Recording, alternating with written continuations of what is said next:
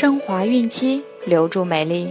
大家好，这里是孕产期及产后五年专业护肤品牌卡夫索为您提供的孕期提醒。我是主播蜡笔小新，欢迎关注卡夫索公众号。从今天开始，蜡笔小新将向各位孕妈咪们分享一本好书，书的名字叫《当我遇见一个人》。这本书是由知名心理学家李雪。真诚诠释，母婴关系决定孩子的一切关系。任何事物，如果你觉得它美，那么它一定暗合了某种美的规律。家庭教育也一样，一个孩子从呱呱坠地到健康幸福的长大成人，他在成长过程中受到的呵护，一定暗合了自然发展的规律。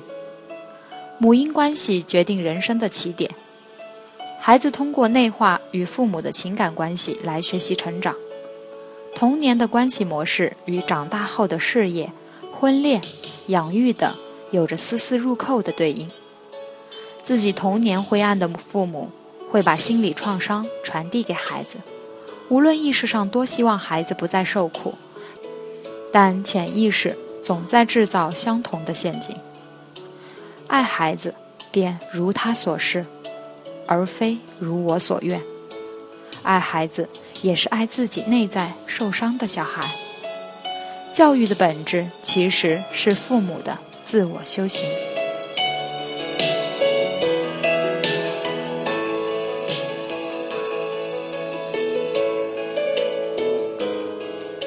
本书一共可以分为五个部分：第一部分觉察，遇见内在的婴儿；第二部分态度。放下评判，全然看见。第三部分，关系，童年的沟通模式决定未来的关系模式。第四部分，内在，会痛的不是爱。第五部分，外在，你配得起更好。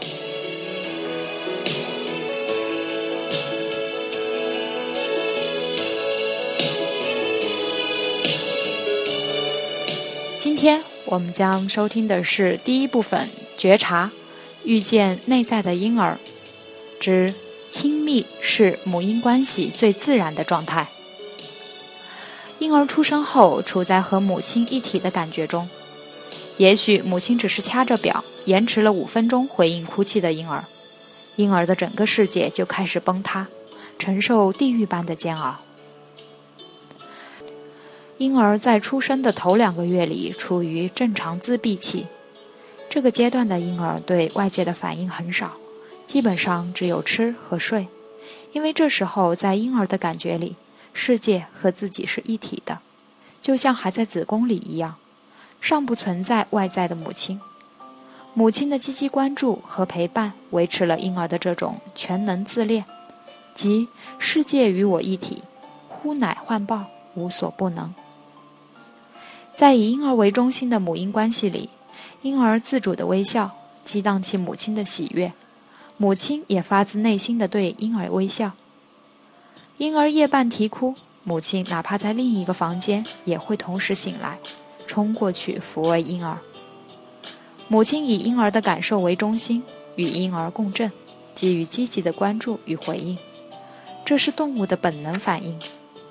如果母亲自身得到的爱比较少，更偏重头脑，心灵的感应能力往往就会偏弱，尤其是当头脑被行为主义婴儿训练法占据时，更容易遵循教条而不是心灵。婴儿的全能自恋得到较充分的满足后，心智自然向前发展，逐渐把自己与外部世界分开，不仅仅关注自己，也开始关注别人，爱向内灌注满了。自然会流向外界，这就是所谓的主客体分化。完成这种分化后，婴儿对世界产生了最基本的信任，将来不会在遇到挫折时想要毁灭一切。连环杀人狂、精神分裂症等最严重的人格障碍心理疾病，都有全能自恋重度受损的心理基础。没有回应，孩子的世界漆黑一片。哭声免疫法，哭泣控制法等行为主义婴儿训练法，破坏婴儿的全能自恋，让他吃惊地发现这个世界居然不如我所愿。我哭的时候居然得不到及时回应。也许母亲只是掐着表延迟了五分钟时间，但在尚未形成逻辑性空间思维能力的婴儿的感觉里，整个世界开始崩塌。地狱般的煎熬似乎永无尽头。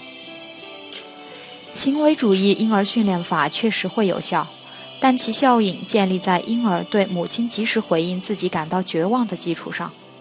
一个生命带着极大的爱和信任降临，离开与自己一体的温暖子宫。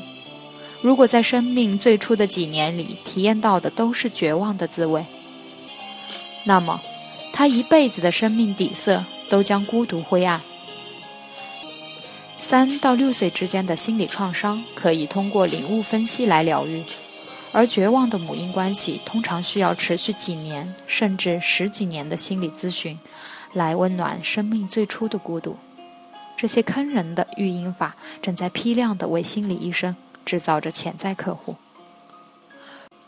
如果婴儿在生命之初对获得母亲及时回应感到绝望，他未来的人生容易走向两个方向：一是非常乖，不敢对世界发出自己的声音，难以向别人表达需要，比如老好人、重度宅男宅女；另一种是无法忍受欲求暂时得不到满足，经常歇斯底里，没有界限的取所。强迫一个婴儿在没有父母呼吸声、没有母亲味道的地方睡觉。是以培养孩子独立能力为由对孩子施加的冷暴力。父母过早的让孩子一个人睡，并不能使他独立，反而会让他产生被遗弃的恐惧感和对亲人的依赖感。法国心理学家伊莎贝拉·费利奥莎告诫年轻的父母们：只有拥有足够的安全感，孩子才能走向独立。很多妈妈反馈，在使用了哭声免疫法后，宝宝脸上的快乐越来越少，不爱笑，也不爱看人，宁愿自己玩。果然乖了很多。一位来访者在人际关系中障碍重重，他回忆童年时期，妈妈最常夸奖自己的是特别省心，能够五个小时自己待在屋子里，不哭不闹，不用管。这是多么绝望的孩子啊！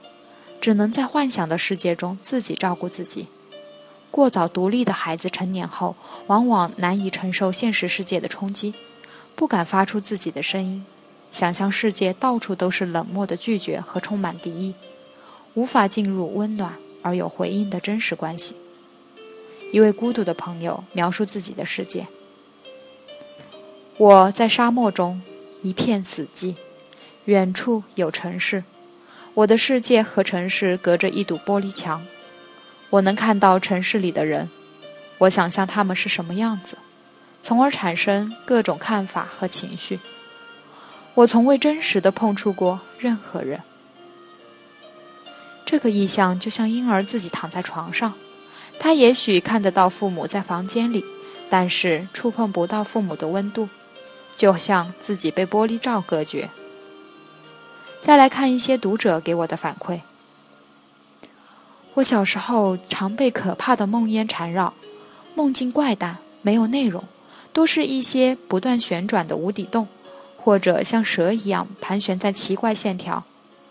我总在恐惧中哭着醒来，却发现自己一个人躺在沙发上，哭了半天也没有人理睬。父母从未真正的陪伴过我。我不知道这是不是长大后总感觉缺乏安全感，以及和父母亲情连接有障碍的原因之一。以前宝宝哭，我偶尔会故意不理，听他哭，我会觉得隐隐开心。后来我明白了，原来是自己小时候经常被漠视，曾经一个人在村子的路上哭了一天也没人理睬。懂得了这个之后，我再也不会漠视宝宝哭了，也不会觉得高兴了。在得不到的回应煎熬中，婴儿会积累巨大的恐惧和愤怒，到了儿童期，可能一些非常小的挫折都会让孩子大爆发，对父母拳打脚踢，像疯子一样不可理喻。有时候面对没有危险的事物，他却会惊恐发作，害怕的恨不得躲进子宫里，而不像正常儿童在面对新鲜事物时，虽然有点害怕，但还是满怀好奇的去探索。亲密疗愈一切。儿童期的不正常表现，都是孩子的内心在呼唤婴儿期缺失的爱。如果父母能够从症状中理解孩子的需求，感受到孩子的痛苦，给予接纳和弥补，而不是贴上“有病”的标签，那么婴儿期的创伤很有可能被治愈。但是，在现实生活中，看到孩子到了这个阶段，父母往往会很焦虑。有的父母把孩子送到医院，任凭精神科医师诊断孩子得了多动症、躁狂症、自闭症等等。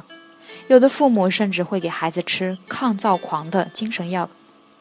在药物的作用下，孩子也许是乖了，但心理创伤却被进一步压抑到潜意识中，错过了治愈的机会。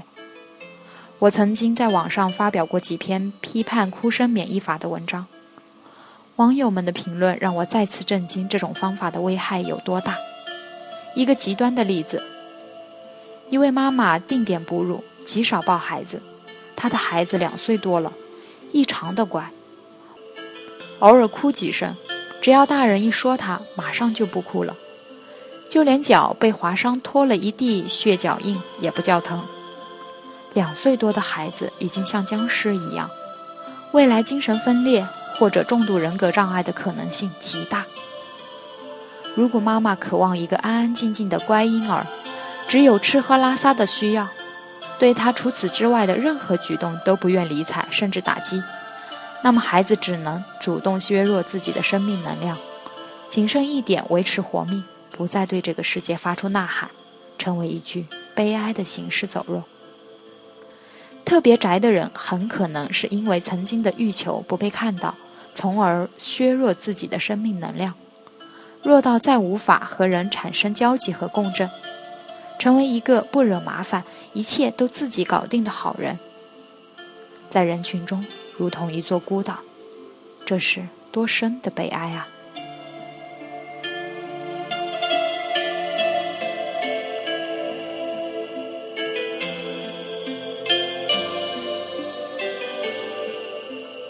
好了。